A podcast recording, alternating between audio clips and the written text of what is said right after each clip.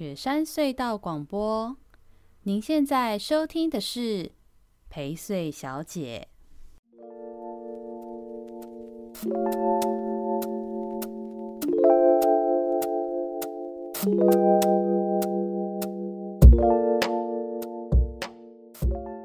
大家好，欢迎收听陪睡小姐这周的宜州大事，我是薛成义。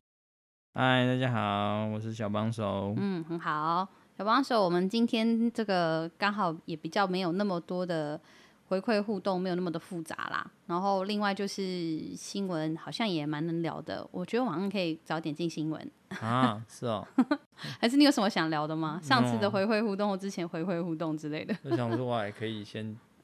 暖身休息一下吗？还没进入状况，进入纯听众的状态。那呢，我可以稍微讲一下，就是因为我们陪睡小姐有个就脸书的社团嘛。那在这个脸书的社团里面，主要是会跟大家分享讨论一些宜兰的时事跟新闻议题，以及呢，尤其是我们每一周宜周大事，或者是很久没出现的有人陪睡这个单元。如果听众朋友有什么想法，或者是想要分享的消息。以及一些一些些的宜兰的活动资讯会分享在这个社团里。那最近呢，在社团里面最常被讨论的题目都是跟交通有关的，比如说像呃这一周就有这个陈先生，我们听众陈先生分享了这个苹果的新闻，讲到乌日的 ATT 购物商场喊了五年一场空，大概也是想要意思点到说这个四成应该之后也是凶多吉少这样。然后另外也有听众朋友呢，呃，在我们的社团里面贴到说，他听到六十三集提到，呃，北宜快速道路到底有多少人会去使用？真的值得花那么多钱在这个山之间要再去开动吗？所以我们的听众应该是卢小姐哦，那他就讲到说，这个以前想说要错开雪隧拥塞的情况，会使用六十二的万瑞快速道路，从八堵到双溪，再到双溪接台二丙线到福隆。这条路会用的人真的很少。如果已经习惯开雪隧的人，还会愿意省那一点时间开上去吗？等等等等。然后会因为喜欢东北角风景的人，会绕一圈再去北上吗？之类的。就他就对这件事情是有一定程度的质疑的。这跟我们上次在节目里面讲到，觉得的担忧还蛮相似的。那下面呃，我们在社团里面的听众朋友们的其他的互动讨论，我觉得也很精彩。尤其是讲到说，像就是。万瑞这一个地方会可能会塞在福隆，然后假日又交管，回堵都很长。除非福隆开隧道到石城或大溪，不然这段的问题会很大。等等的这个，我觉得还蛮多很精彩的讨论。大家针对这个六十二线的延伸，哦，我们之前节目讲到这一题，如果有任何兴趣的话，都可以再去社团里面看看大家的回应跟讨论。那另外也有贴提醒大家，这个礼礼拜六，好，这集上线的这一周，礼拜六九月四号，礼拜六。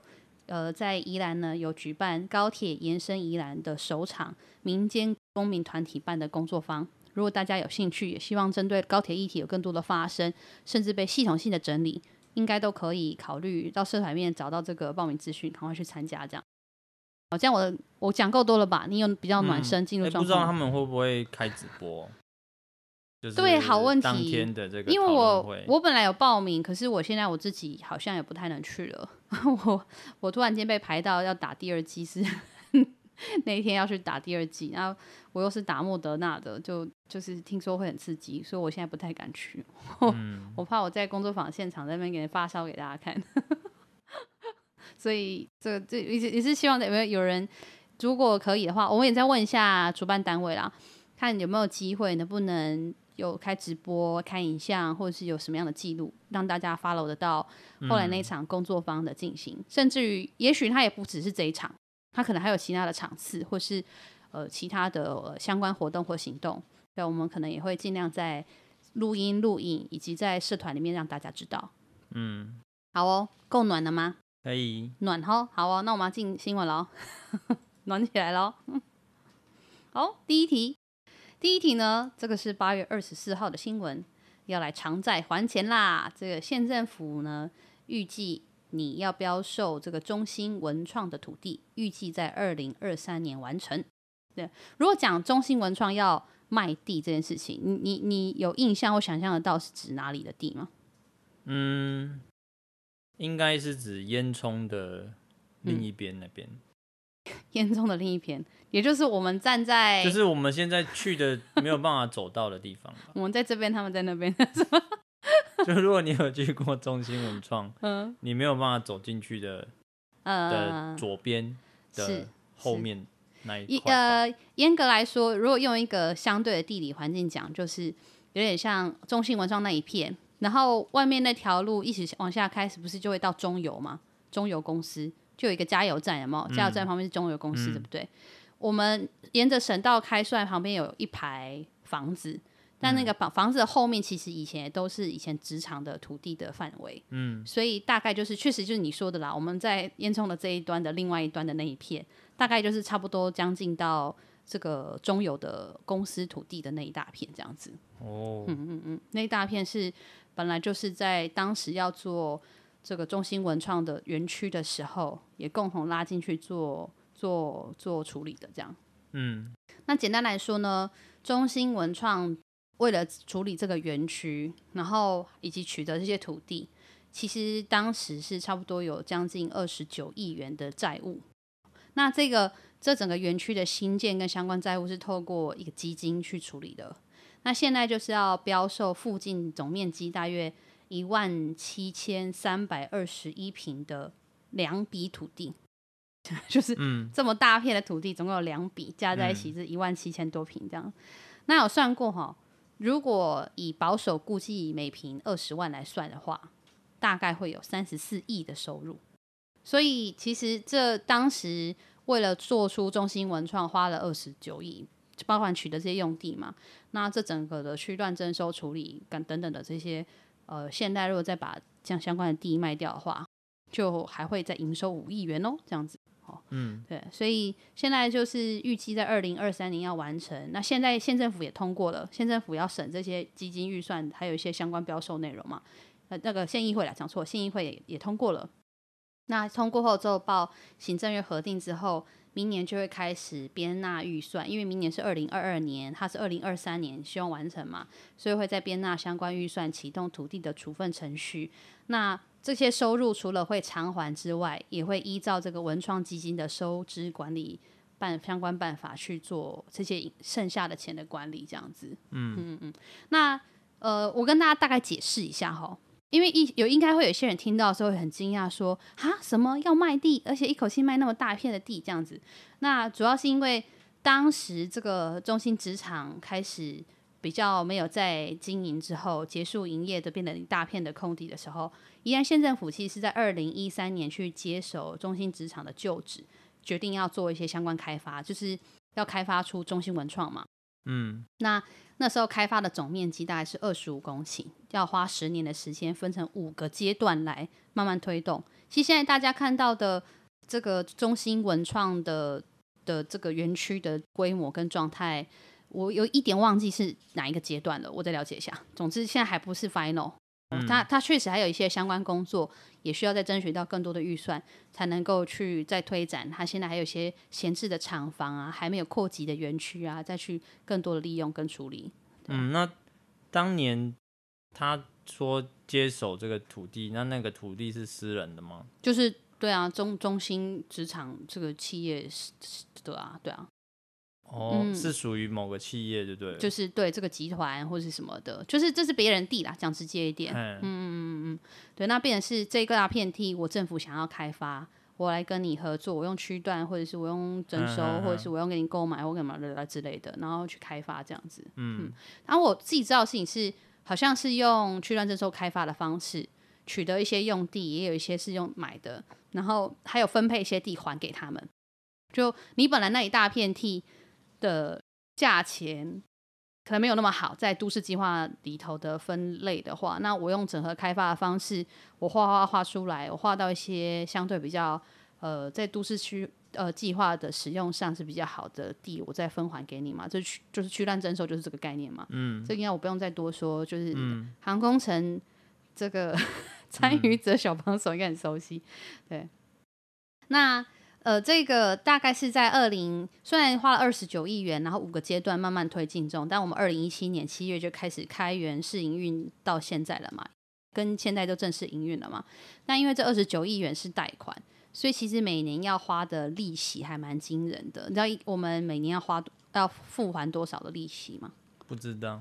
嗯，两千多万，嗯，就是光利息就两千多万，所以一直以来也都确实是有一点点诟病，或是大家觉得很质疑的这样。那我要跟大家解释，就是说它是一个整体开发，所以他当时会用基金去处理，也是因为他很清楚知道我要取得这些用地做这些整合开发，我势必一定要有我自己的债务处理方式，否则我也不可能无端借到那二十九亿元。所以当时的处理方法确实就是要透过土地的这种重化处理，来靠后续重化处理出来的部分是开发成为园区，部分是偿还给谁，然后剩下部分就会是要用这种土地开发方式。取得钱之后，经费之后再还偿还这些债务，我、嗯、就是当时这个计划会过，而且也可以营运，就是因为他们一开始就已经很确定清楚，知道我的这个整合开发会透过卖地的方式去偿还债务了。这个跟大家解释跟指导一下。所以就是说，这卖地的决定已经好几年前就、嗯、对讲直接，就是你想要做这个开发，你早就也知道，也甚至也必须这么做，嗯、就是要卖地。嗯，对对对对对，嗯。那那现在就是说。呃，开始要做这些事情之后，他们其实还有一些周边的公共设施要完成嘛。因为你如果是一块就是呃很草创的地，没有什么公共设施在里头地，其实是价钱是不会好。那如果你要让它的的这种设施工程会比较好，有一点点像之前大家会不断的问林场旁边要干嘛，对不对？林场旁边不是有了一个系列的工程吧？把一些旧房子卡掉啊，水沟给它做下去啊，雨水道啊，下水道啊，嗯、道路的整建啊，柏油啊，路灯的电线什么这些东西都拉完了，然后他才开始标售土地。那那个时候的价钱就会差很多，嗯、不论你是商业区还是住宅区，还是各式各样的什么文创区的这种名目的都市计划的使用，那这样子价钱才会好。那现在就是可能要再花三亿元去做这个整理，之后再去做公开标售。对，所以这个是让大家知道一下。Oh. 那会讲这题呢，也是因为我想提一个是我自己的担忧。就我之前还在当议员的时候，我曾经咨询过这件事情，后来一直没有得到比较正面的回应。讲之前就是没有没有没有改变这件事。就是呃，我有讲到说，我们宜兰县的天际线这件事情，有很多的园区跟场域都有天际线破坏的的问题。好，比如说像罗龙林场。就后来盖了那个 驾训班之后，大家都傻眼嘛？怎么湖边 就直接看到那个红红的建筑物在那个远方？这样，那这都是我们针对一些有特殊景观的区域，并没有针对它附近的天际线或者是呃都市计划内的容积、好还有限高等等这些事情做一些相关工作。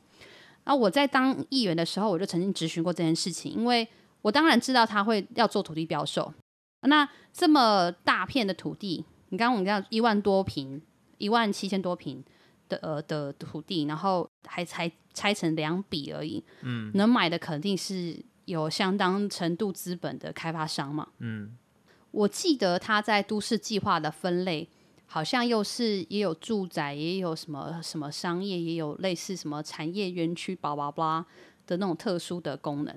总之，他那个土地如果被呃，有资本的单位买走之后，他会做的整合开发，肯定是会会蛮蛮 fashion、蛮惊人、蛮你知道、蛮具规模的。那那个时候我就提出质疑，就是呃，现在的中心文创很美，大家很美或觉得很很不错。大家如果有印象，现在去的话，就尤其是你从那几个旧厂房往那个烟囱的地方看过去，嗯，是很漂亮，蓝天，然后厂房在那里，然后烟囱。就是那个烟囱，就是划过蓝天的那个美美的这样子，嗯，就是那个景观。我那时候问过说，因为刚好那个景观看过去，就是那一栋烟囱的后面，就刚好就是刚刚讲到现在要卖掉这些地。嗯嗯，假设呢，往后的那个地方没有处理限高，没有处理容积，没有处理景观相关的规划，就是细部的都市设计或是都市计划内的一些相关要求。我我认为啦，过没多久之后，很有可能会发生的事情，就是像。现在大家看台北的松烟有没有？松烟的那个厂房很漂亮，嗯，但旁边那个、那个、那个叫什么？成品的那一栋大楼，轰过去的那个这样子，就是你在 everywhere，就是你都会看到那栋商办大楼这样的事情是非常有可能发生的。嗯、然后我那时候咨询文化局就是就说，哦，他们会研议，他们会留意，然后我咨询建设处当时的建设处这样子，就是他们说啊、哦，他们会就是在看怎么弄什么的啊、我们现在针对全宜兰县的景观啊，都、我们都有在呃研拟，就是这个都市计划啊，要怎样啊，怎么之类，可是后来不知道 到底怎么样了，因为像我现在不是议员嘛，但这个是我觉得最担忧的事情，不远的将来那一带大大片地出售。开始做开发之后，可能非常有可能会有很惊人的大量体在那边产生。大家可以想想，包含像乌石港，包含像之前大家讲过，好像是龙潭湖吧，还哪里？它附近也要盖饭店旅馆。然后，包含像我刚刚举例的罗东林场，这个都是在这些经典的、美好的观光或是文化相关的园区的附近的开发。我们没有去做景观或天际线相关的的管理管制，或者是等等的工作，所以就有很大的影响。这是我看到这题的时候，我第一个想到，觉得蛮担忧，也觉得蛮应该要让大家留意的事情。下一题，八月二十五号的新闻：罗东国中小开学礼，隔板桌垫留送了一个两用的这个隔板兼桌垫，桌垫兼隔板的一个开学礼物哦。那。这个礼物啊，我先把新闻讲完，我再讲一下 今天听到一些有趣的事哦。这宜兰的罗东镇长吴秋玲送给镇内八所国中小学生多功能环保桌垫来作为开学礼。上课期间呢，它可以当桌垫使用。啊，午餐用餐的时候它可以立起来，它是一个三折的桌垫，所以午餐时间它就可以立起来，变成一个防疫隔板这样子。那预计大概会有九千多个学生受惠。因为开学之后呢，学生到学校都必须全程戴口罩，中午脱下口罩用餐的时候必须要用隔板嘛，所以罗东镇公所就就特地在八月底底，也就是开学前夕，我开了一个捐赠仪式，邀请各校校长来接受这个赠送，这样子。嗯、那他们现在就是要开始陆要陆续发放给学生使用。那镇公所在自己的对外的公开的这个。宣传文案以及他的新闻稿里面也都写到说，他们是希望呃透过这样的方式可以帮忙防疫的相关工作啊，然后也让学校或者是家长，因为这个隔板不是学校准备就是家长准备嘛，帮学校或者家长省下这笔钱，就是你要准备隔板这个钱，好，然后要做这件事情哒哒哒哒哒，好，就是这个新闻我看到时候觉得诶蛮好的，而且而且还不错啊，就是从桌它可以当桌垫又可以当隔板，这样子确实是效果蛮不错。但是这个新闻呢，今天刚好今天录音，就是反正今也是开学的时候，那我就得到非常多的家长跟就是学校也有一些学生，甚至于老师来反映这件事情，就是已经开学了，那还有很多学校还没收到呢，是开学礼物哦。那原因是因为政工所好像表示说，这个厂商的货还没有到，所以他需要花一点时间，他能还能够处理。嗯，那。我看到的时候，我是觉得蛮傻眼的，因为你好意思叫人家跟你一起开记者会，你说你要做这件事情是要帮学校的忙，帮家长的忙，结果都开学，你东西都没有送到，然后才来说啊，我是陆续送到哦，陆续给你们，我也不确定什么时候会到货，然后陆陆续续给学校。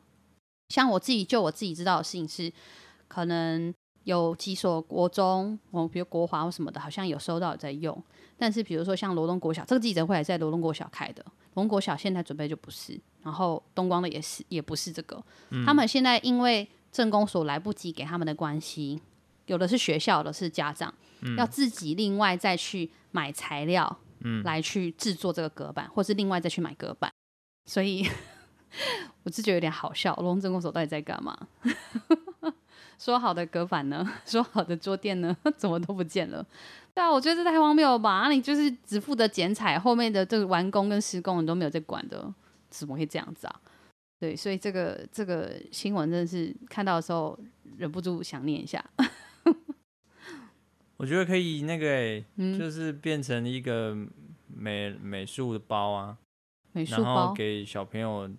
去彩绘或是制作自己的隔板这样，哦、之类的。其实像县政府啊，宜兰县政府，我我就在想说，这个事情又很多工，还是是现在政工所是跟县政府不太好嘛？他们他最近都在抢工作，因为我看到县政府其实，在开学的前这一个礼拜，县政府也有一个记者会，就是说，呃，他们现在开学了，要帮学校备齐防疫相关的物资，其中也包含隔板。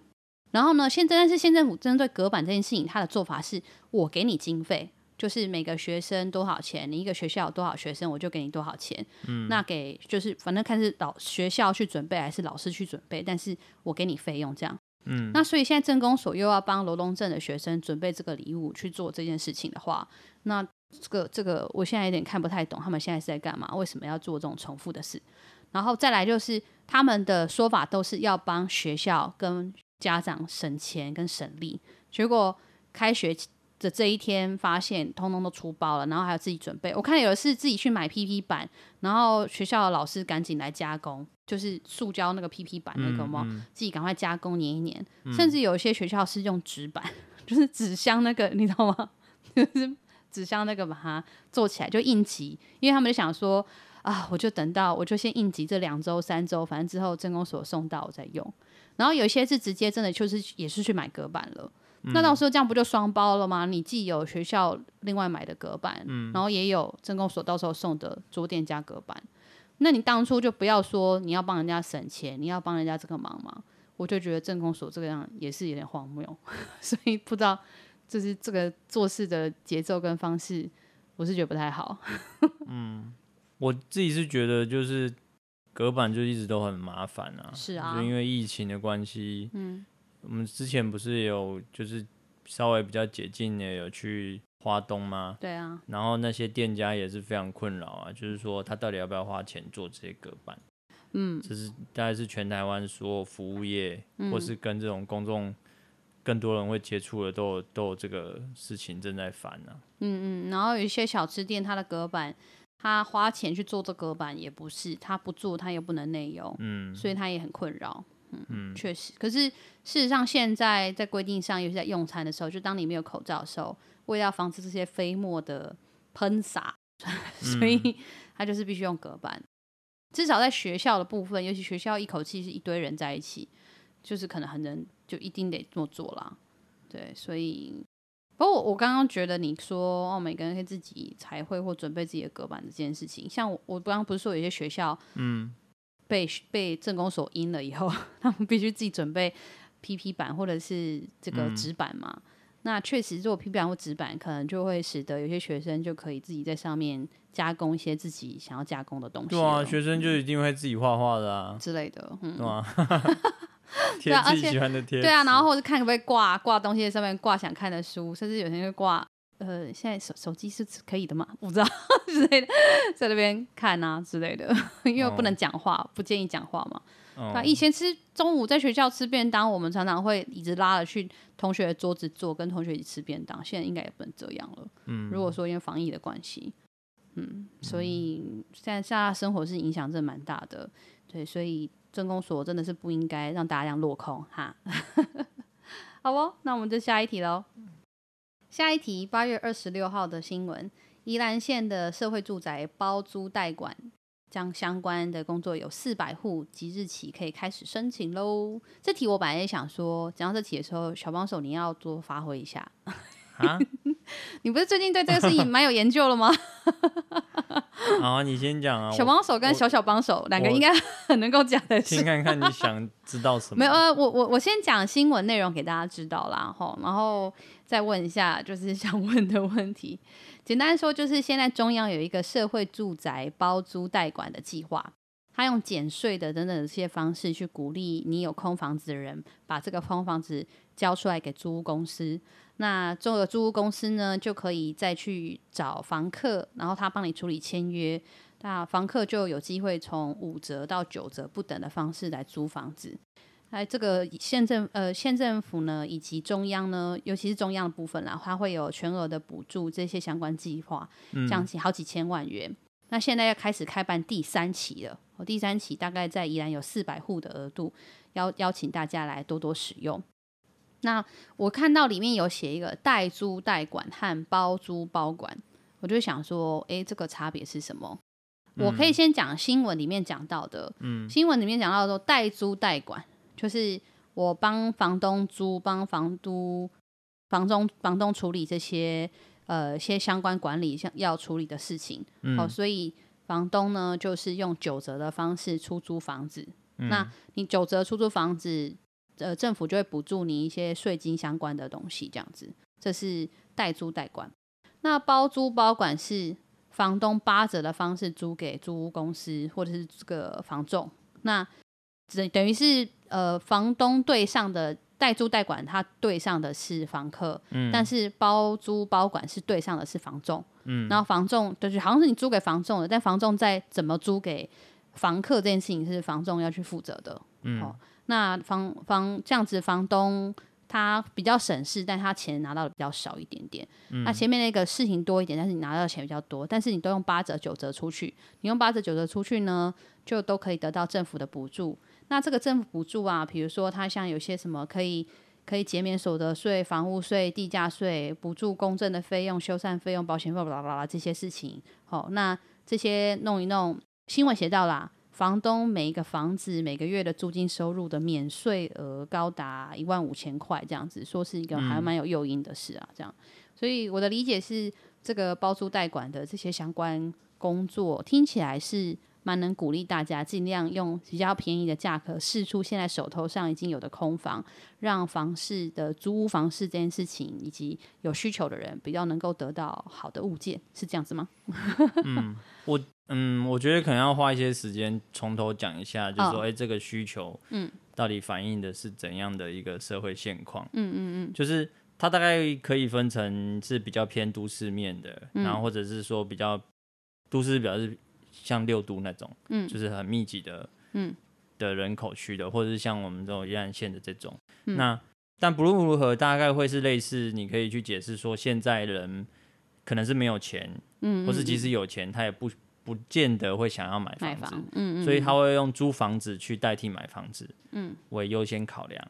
对，那这可能是六都里面的人买不起房子的，嗯嗯，那那如果是落到宜兰县呢，就变成是说，哎、欸，其实在这里有很多的房子是闲置的，嗯嗯，就是有很多闲置的原因嘛，就是你也知道，年轻人就北漂也好，反正就是出外没有住在家里，嗯、那家里就是。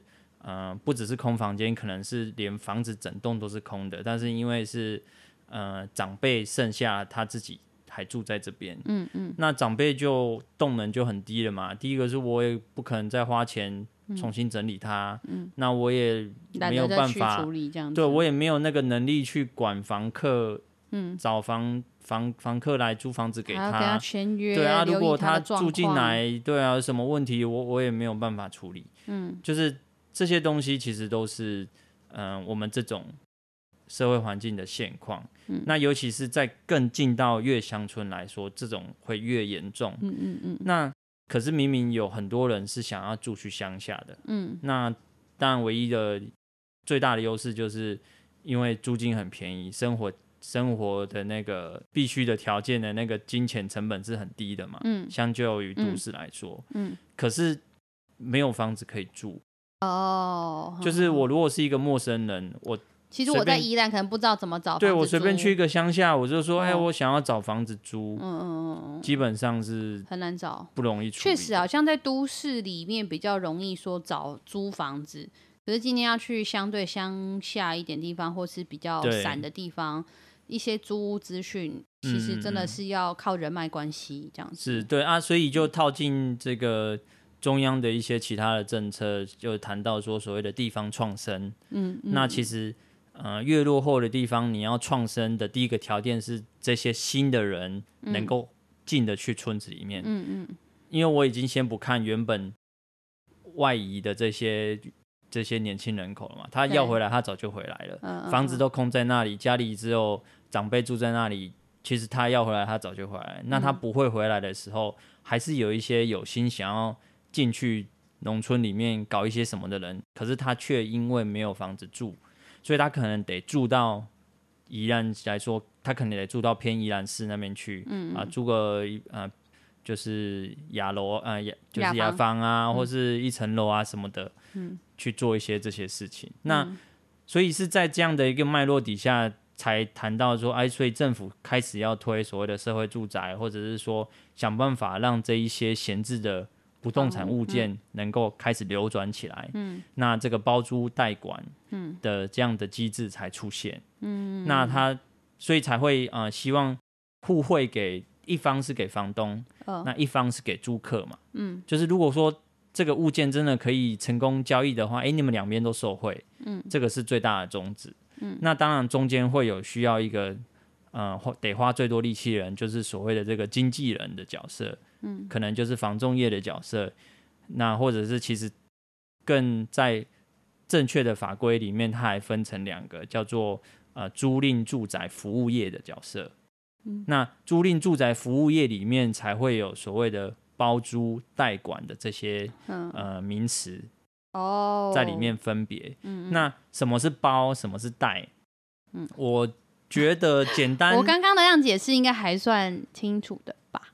对，但是就是嗯，一个就是说，我包租，我包管，就是我作为一个中间人，我把这整个事情不动产的包下来，我处理，所以我是对房东承租了这个房子，嗯，这个不动产，嗯，那如果是代理的话，一直是房东是委托给我啊，希望有这个物件可以帮我。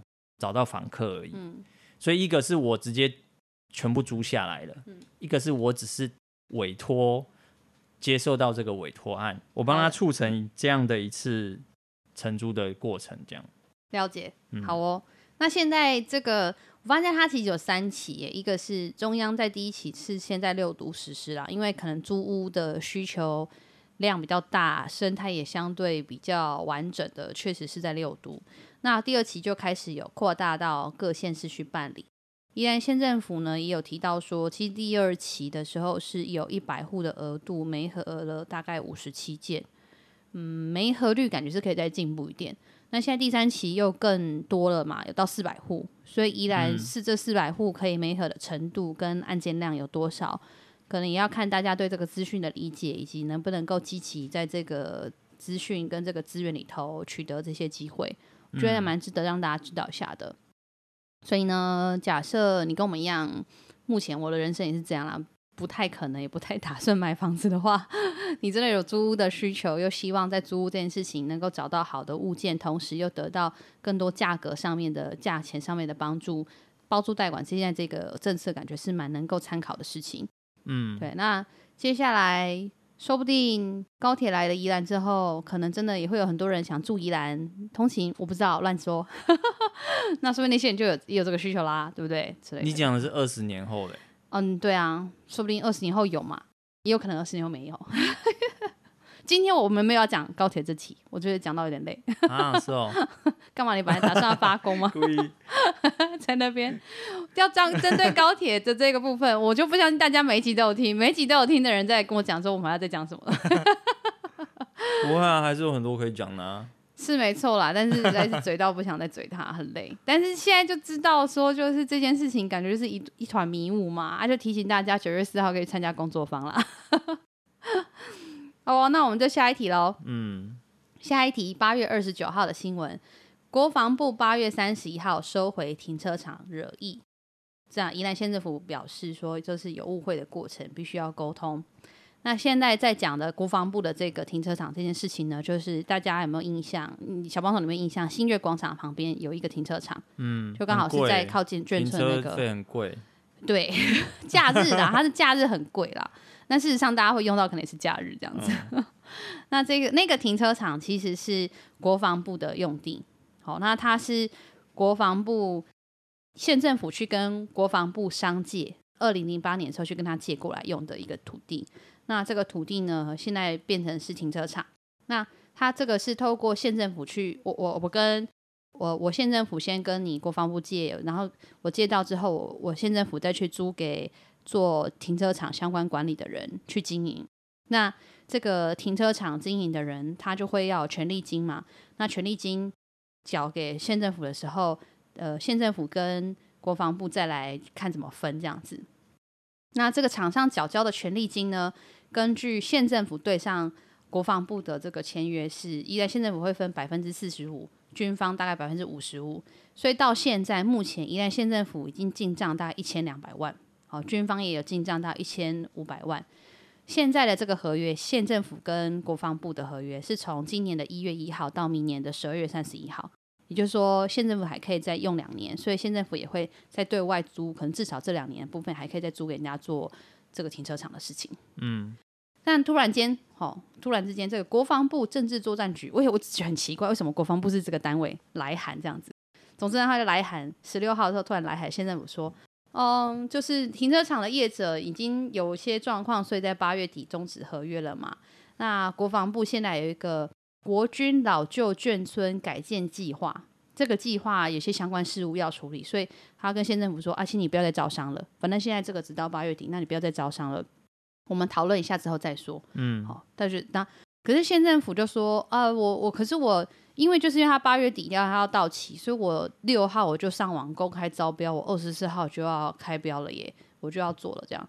然后结果就是国防部这个政战局又二十六号又在韩文说，哎，你县政府怎么会没有理会我跟你说，你先不要招商，你这样不行哦，我我要求要求你三三十一号你就要点交全部还给我，土地还给我，这两个单位不知道在学玩啥这样子，那。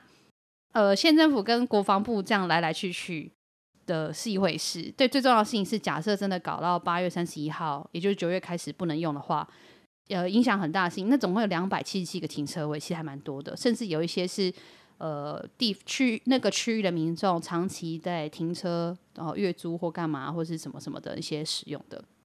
所以，因为这两两次的公文来来回回，就突然间不能停车，其实对那个地方的影响很大。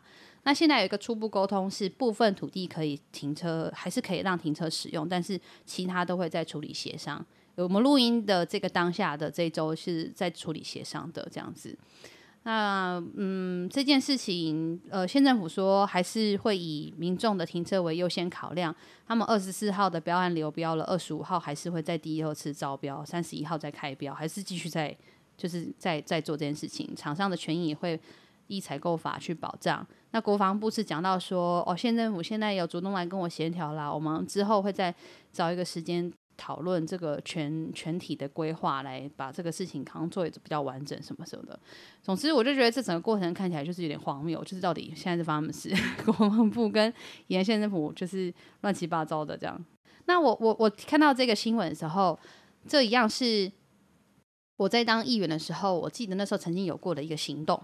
呃，我不知道大家刚刚刚刚你有没有留意到，我刚刚有讲到嘛，这个是政这个政战局来函的时候讲到说，他们是针对明年要推动的国军老旧眷村改建计划，嗯，好，简称这个叫眷改计划啦，哦，嗯，他是针对眷改计划这件事情，所以请他先哎先等一下嘛，我啊我有别的想法，我可能要干嘛要干嘛这样，那。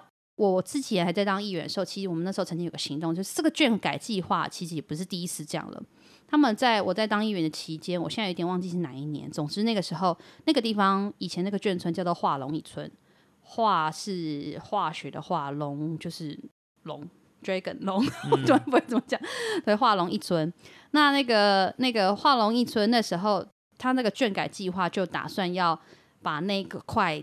那一块停车场，那一整块地，包含旁边的眷村，那其实那个面积还蛮大的。想要做整合开发，那计划上好像又要弄成什么商业区加住宅区，然后巴拉巴拉巴拉这些东西跟事情，然后要去开发这样。然后那个时候其实是宜兰市里头的几位代表跟议员，就是起头开始去做关心跟反对，就说因为。宜兰市其实现在也越来越饱和，在开发上，市区的停车空间，然后交通也开始越来越拥挤，或者是越来越多的状况，有点像现在的罗东，就对他们也应该是前车之鉴这样，所以，所以呃，就很多人去主张和讲到说，那块地其实县政府或施工所，尤其县政府啦，主要应该是县政府，应该要积极去接洽下来，保留它现在是一个绿地开放空间兼。都市的缓冲设施，也就是比如说停车哈，或者是相关的工作可以去去消化的地方。如果那边再开发出像新月那样子大量体的商业空间跟商业区，嗯，大家不觉得说会有那么大的商业量，同时只是让市区，尤其是宜兰市的旧城的南边这一带更塞、更挤、更更更可怕而已。所以那个时候其实就已经有一些行动了。那在那一次行动里面，我就得知了一件事，就是呃，我们之前在别的集数里面讲到嘛，全台湾呃相当有钱的大地主是台糖，对不对？那但是有很多精华地的地主，其实是国防部哦。嗯，我们的国防部，尤其是这个眷改基金，是一个很惊人的地方，因为现在有太多太多的眷村，呃，是荒废的，或是。待翻建的，或是说要什么眷村改造变成什么国宅，或是社宅，或是在整个开发什么什么。就我自己知道的事情是，国防部是有一个这样的基金，然后他的工作处理的其实不是国防相关，他在处理的是财产处分。嗯，那他们现在国防部来对他来说，我如果只是纯粹做财产处分，他一定会用最有利或最大化的处理方式嘛。所以讲直白，都会比较是像我刚刚讲的华龙一村的这种行动事件，就是我就知道全部翻掉，然后我就来做公益，做这个住宅区或者是商业区，尤其是商业区啊，我我这个基金就会赚大钱啦。我这些以前投资拿来盖成眷村的地方，这些土地都超级值钱的，都在市区里面很惊人的很好的地方。嗯，那。这个眷改基金现在在全国各县市的这些相关计划跟规划，我觉得对各县市来说是很大的冲击。原因是因为国防部他在做这个财产处分的时候，他绝对不会想的是你这个城市的发展的需求或事情嘛，嗯、他想的就是我刚刚说他他要赚钱嘛。嗯，所以如果这个时候县政府或乡镇市公所没有积极的去介入协调合作，你你那个那些珍贵的。老眷村要翻修，甚至未来要去做其他经营的这些土地，会变得很可怕的的一些开发目标，然后那都不在你的掌握范围内。对，所以我看到这题的时候，我心想说，嗯，该不会国防部你又想要干什么了吧？可是国防部为什么要赚钱呢？嗯，他要自己买军购。嗯，应该不是吧？应该是不是啦。但是，所以，所以这这一切，这一切，其实我觉得这个要再找，就是在做处理国防相关预算以及对这个单位比较熟悉的人去了解。我的理解是这样，就是说，呃，他就是一码归一码。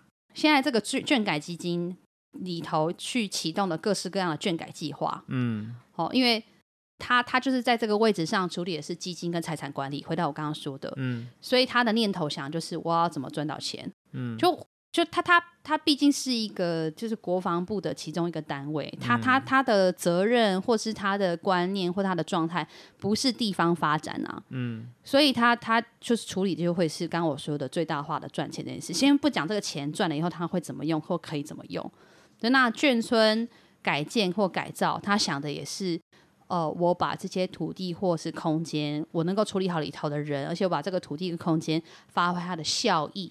嗯，那效益这件事情，你知道，普遍来说，尤其是中央单位下来的，想的都是这种商业区啊、造镇啊、无为不为，这个完全可以想象跟理解，他们的路数应该是这些。那后来，那个化龙一村现在变怎样？现在就是维持现况，上次有一定程度的反弹之后就 pose 了。那个他们本来想要改改成把都市计划，我以为已经都拆光光了。哦，现在那个眷村还有一些老房子在，但已经拆掉一排了，拆掉一小排。好像有做一些什么调整这样子，呵呵呵呵，然后那所以现在慈溪慈济在盖的那一区，那是慈济的地啊。那个原本的地是 就是慈济的地，嗯，哦，那个跟国防部那个没有没有没有那个没有关系，就是现在新月的西侧，也就是那个在金城武拍过，那个、对对，金城武拍过拍过。广告的那个方向的那个设置馆，嗯嗯、西侧现在在大动宫的那个、嗯、那一大片地是慈济很早期，它就对慈济也是一个有很多土地的很神奇的、嗯、的的的，的单位。嗯、然后他想的也不会是整体的都市的发展，或是城镇城城乡的规划要需求的事情。总之那一块是慈济自己的地，他自己就可以这么处理了。嗯、然后他在都市计划范围的使用，他也合乎标合乎使用标准，然后他就可以盖。嗯、对，那现在讲的是。呃，比较偏那个西北边那个地方，好、哦，就是那个依兰美术馆之前的银行改的那个依兰美术馆，再下去了以后那一大块连接的那个打铁街，我们说打铁街的那条老街的那一片，那个地方才是我说的化龙樱村，也就是现在眷改基金的那一块地，这样子。现在也有停车场嘛，靠近新月这一侧，老树广场这一侧，这样子。嗯、对，所以这是我看到这个新闻之后，我觉得，嗯，我可以让大家知道，好像似乎是要留意的是。同时，呃，目前在这种土地使用、土地开发上，大概也有这些事情的状况。好哦，那我们就下一题喽。嗯、好、哦，好哦，下一题，这是最后一题啦。下一题，八月二十三号的新闻：东山河铁人三项训练中心杂草丛生，似乎成为蚊子馆。我哎、欸，我我自己都忘了这个地方哎、欸，就是这个新闻的关系才我才想起来。哎、欸，对耶，我们有一个铁人三项的训练中心，可是我都忘了这件这个馆在干嘛，然后做什么事。从以前我就没听你说过这个名词。呃。我当然没有说过，我我的意思是我当议员，其实我知道这个东西啊，我知道这件事，这个有有、这个。对啊，但是过去我也没听你说提过这个东西的任何一次啊。对，就所以我就说我完全遗忘了有这个馆的事情，对，很荒谬。那所以它盖好很久很久了吧？它是二零一四年底风光启用，然后一度闲置，啊，到去年才开始委托业者去做经营管理。它在这个东山和清水公园的东侧，当时花了一千六百万元去新建。那这个有蛮多人在那附近有去那边运动散步的时候，都发现到说，这栋大楼怎么现在铁链封着它的大门，然后旁边杂草丛生。连爬藤植物都已经爬到三楼了，然后非常的生态这样子，然后看起来就是非常非常久没用。我有看到新闻里面的一些照片，嗯，新闻里面照片看起来就是它盖的，你一看就知道这是一个一定是这这五到十年内的建筑，但是绝很绝对是没有什么在用，绝对没有在用这样子。看那个新闻照片就知道这样。嗯、那。呃，这个消息传出之后，大家都在讨论说啊，其实一直都很奇怪啊。像就有一些选手说，东山河的这个三项训练中心启用这这七年来，他认识的选手都是另外找场地训练，都没有都嘛没有人去那边用。那现在这个县政府是解释说，如果选手想要使用这个地方，可以跟因为他们已经委外了嘛，跟业者接洽就可以使用。那环境的部分会再请问业者去去整理。另外，这个铁人铁人训练中心旁边的东山河水上运动训练基地，嗯，我们之前新闻讲到一次，对不对？快好了吗？就现在施工进度超过八成喽，已经快完工喽。嗯，现在要说要针对这两处的场馆一起做整体规划，来发挥最大效益。我看到这边时候我就很想笑，我心里在想说，完了，GG 了，这个水上运动训练基地会不会也凶多吉少？你铁人三项都可以搞成这副德行了，嗯，可是我我现在想起来，看到新闻之后，我想起来之前其实有一个争议跟讨论，就是呃，宜兰的铁人三项你应该没参加过吧？你小看我 什么？什么？你有参加过？真的吗？嗯，我还有很多你不知道的过去呢。啊？什么？但重点是你有参加过吗？我有参加过小铁人三项。我说宜兰的，没有，没有，没有，没有三项两项。靠北，没有，我只想讲我的。没有收工，没有没有收工就没有收工就讲脏话。你知道我刚刚的问题叫做你有参加过宜兰的铁人三项吗？对嘛？他们讲了一副。我不会游泳，我只有两项。对呀、啊，我就记得你不会游泳，你在那边跟人家铁人三项。就是我，我之前呃，就是有在做铁人三项运动的朋友，他有说到这件事情。其实宜兰的铁人三项游泳的项目，其长期都是举办在梅花湖的。我不知道你有没有印象，我之前甚至有去参加过好几次铁人三项的开幕活动，然后其中水的这个游泳的这个项目都是在梅花湖。到现在都还有啊？对啊，对啊，对啊，对啊，大多数时候是在梅花湖。我记得我有有朋友这样说过，说当年把铁人三项训练中心拉到东山河这个地方，是因为呃有意将铁人三项中的其中一项，就是游泳的项目拉到去游游东山河，就是我的、嗯、的我的比赛场地从梅花湖换到东山河。嗯但我非常非常多的选手朋友们都讲到这件事情，他们说梅花湖的水质跟东山河的水质差很多。嗯，他们说东山河的水质就是因为它就是长期也有一些排放的问题或什么的。嗯，他们就说有反映说，有些人说在东山河里头，其实会呃会有什么什么什么长疹子不舒服，或是那个水也很明显某些区段是很臭或什么的。嗯、所以他如果做水上的，就是船啊哈，或是之类的这种类型的运动，OK。对。但是泡进水里这件事情是非常多人觉得不妥，或是拒绝或不想的。嗯。所以也一直有很多人在生气，说不是你说要去就去，我就是想，梅花湖是很适合做。铁人三项里面游泳这件事情，为什么硬要拉去？但总之，他就是盖这种场馆，听说也是当时也是希望可以促成要开始把三项这件事情拉到东山河做，嗯、但一直做不成。嗯、所以我觉得这应该也是鸡生蛋，蛋生鸡啊，就使得这个地方也比较不会有人用。嗯、因为他如果要做训练的话，他显然他不想也不会在东山河这边做嘛。所以，嗯、而且河流、啊、河流不适合游泳啊。你要嘛是顺流，那这样比赛成绩就。你要怎么踩刃？如果要有公信力就没了。逆流感觉、啊、逆流就不可能。很闹哎、欸，感觉是这样，就 就是选手、啊、把选手当白痴。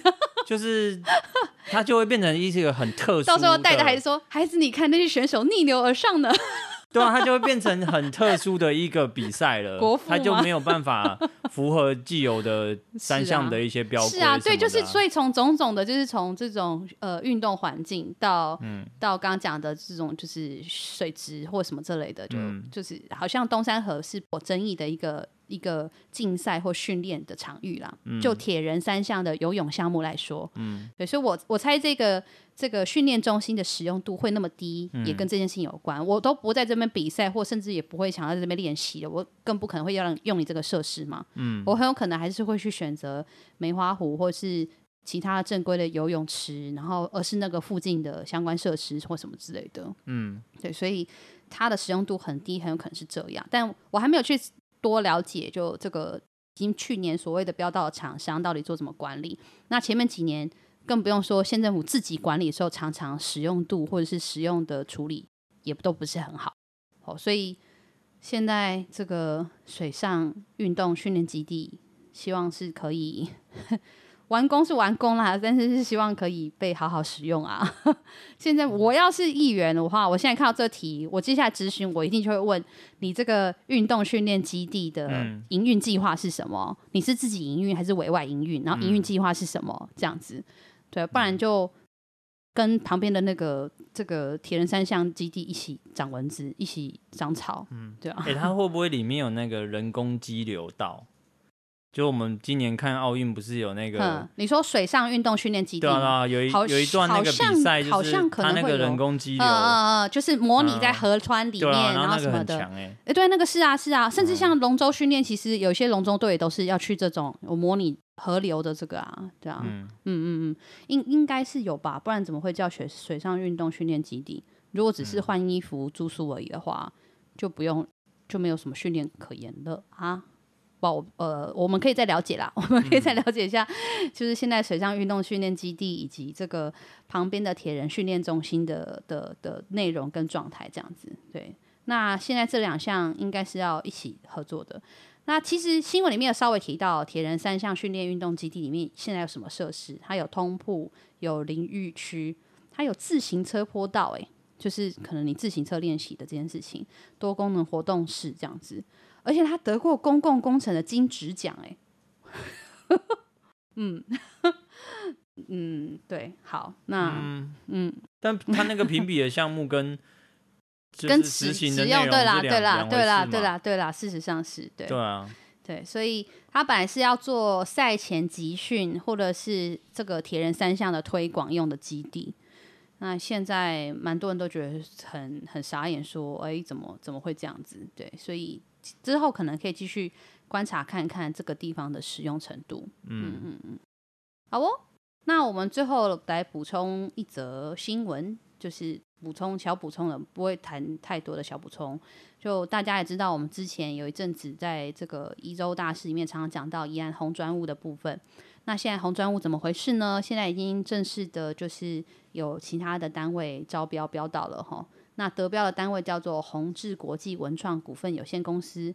那宏志文创接手之后呢，他要做复合式的经营，内容推广文学啊、阅读。那那个白果树的部分应该有留下嘛？当时有讲到那个那个造型跟那个设计。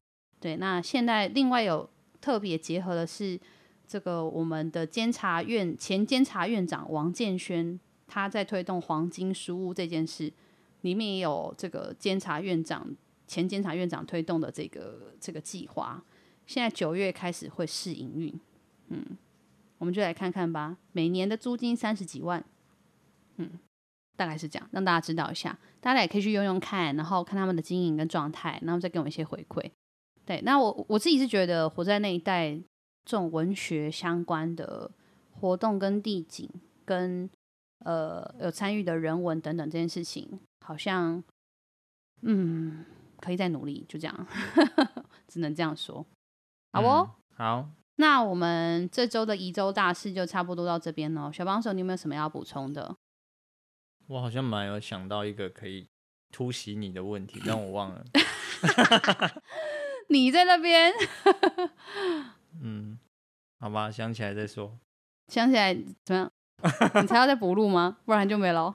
不然就先停啊，我想一下。好，那我们今天的节目就到这边，谢谢大家，拜拜。拜拜。